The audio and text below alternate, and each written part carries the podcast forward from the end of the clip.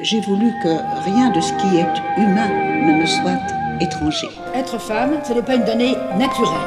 C'est le résultat d'une histoire. Je ne suis pas de ceux et de celles qui craignent l'avenir. Oser. J'avais échappé aux servitudes de la condition féminine. Avec détermination.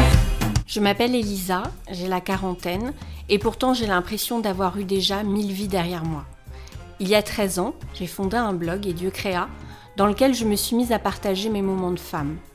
Quelques années plus tard, j'ai commencé à recevoir des lettres de femmes qui me parlaient de leurs problèmes, qui commençaient toutes par Chère Elisa. Et j'ai réalisé qu'il y avait une universalité dans ces écueils que nous partagions toutes. J'ai eu envie de rendre ces lettres publiques en un sens, d'accorder de l'écoute à celles et puis ceux qui n'en avaient pas. Aujourd'hui, vous allez découvrir avec moi l'une de ces lettres. Chère Elisa, je suis l'autre, celle à qui l'on donne des noms d'oiseaux, que l'on cache et dont on tait le nom. Je suis celle des moments volés, des messages et des photos que l'on efface, celle qui ne devrait pas exister. Je suis celle qui déchire la jolie carte postale familiale, celle par qui la faute est arrivée. Je suis la maîtresse d'un homme marié. Je pourrais m'appeler Cécile, c'est presque pareil, mais dans son téléphone, c'est à Pascal, sans eux, qu'il m'a enregistré.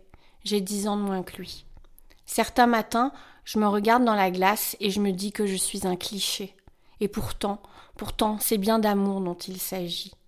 Lorsque je l'ai connu, il m'a raconté son mariage et tout ce qui n'allait pas, ou plutôt qui n'allait plus.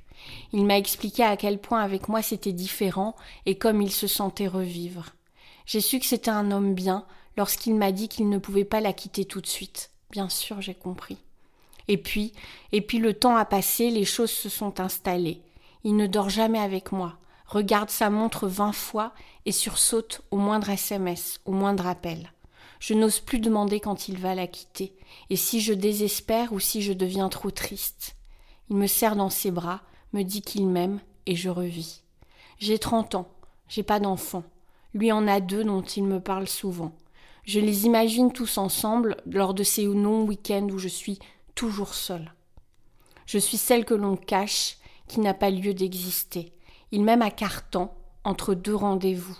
Je me meurs à l'aimer à plein temps, et je rêve, sans y arriver, de le quitter. Dis-moi, Elisa, que je ne suis pas si terrible. Merci pour tes mots, ton blog et tes photos. Je pourrais m'appeler Cécile. On pourrait l'appeler Cécile, c'est vrai, et cette lettre m'a particulièrement émue parce qu'on ressent énormément de tristesse et surtout de solitude à travers ces mots.